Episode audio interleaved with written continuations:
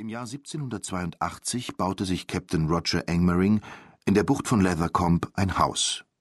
Es war ein massives Gebäude, da es auf einer kleinen, windgepeitschten und von Möwen umschwärmten Insel stand, die nur bei Ebbe vom Festland aus zu erreichen war.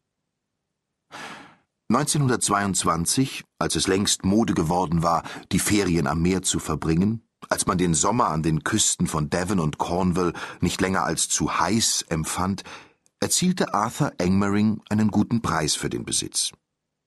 Das Haus wurde renoviert und mit Anbauten versehen. Ein Damm verband nun das Anwesen mit dem Festland.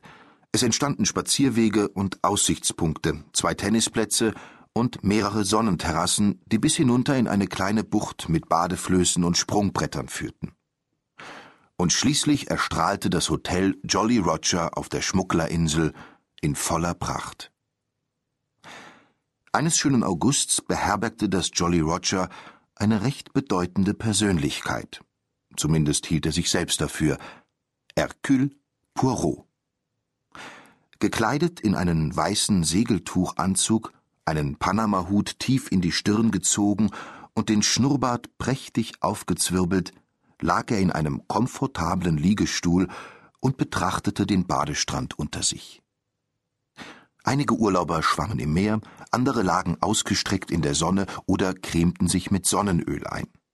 Auf der Terrasse direkt über dem Strand saßen diejenigen, die keine Lust hatten zu schwimmen und unterhielten sich über das Wetter, die Szenerie vor ihnen, die Nachrichten in den Morgenzeitungen und alle möglichen anderen Themen.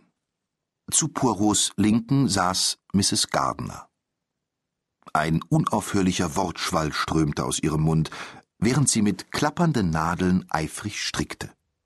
Dahinter lag ihr Mann Odell C. Gardner in einem Liegestuhl. Er hatte den Hut über die Nase gezogen und gab hin und wieder, wenn er dazu aufgefordert wurde, einen kurzen Kommentar von sich.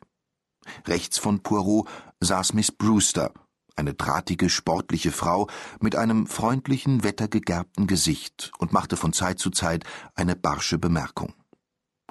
Der Zusammenklang der beiden Stimmen erinnerte an das unaufhörliche Kläffen eines Spitzes, das gelegentlich von dem kurzen, lauten Gebell eines Schäferhunds unterbrochen wurde.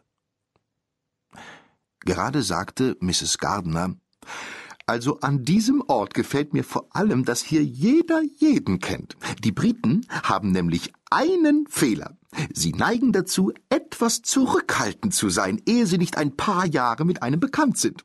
Dann allerdings kann man sich keine netteren Menschen vorstellen.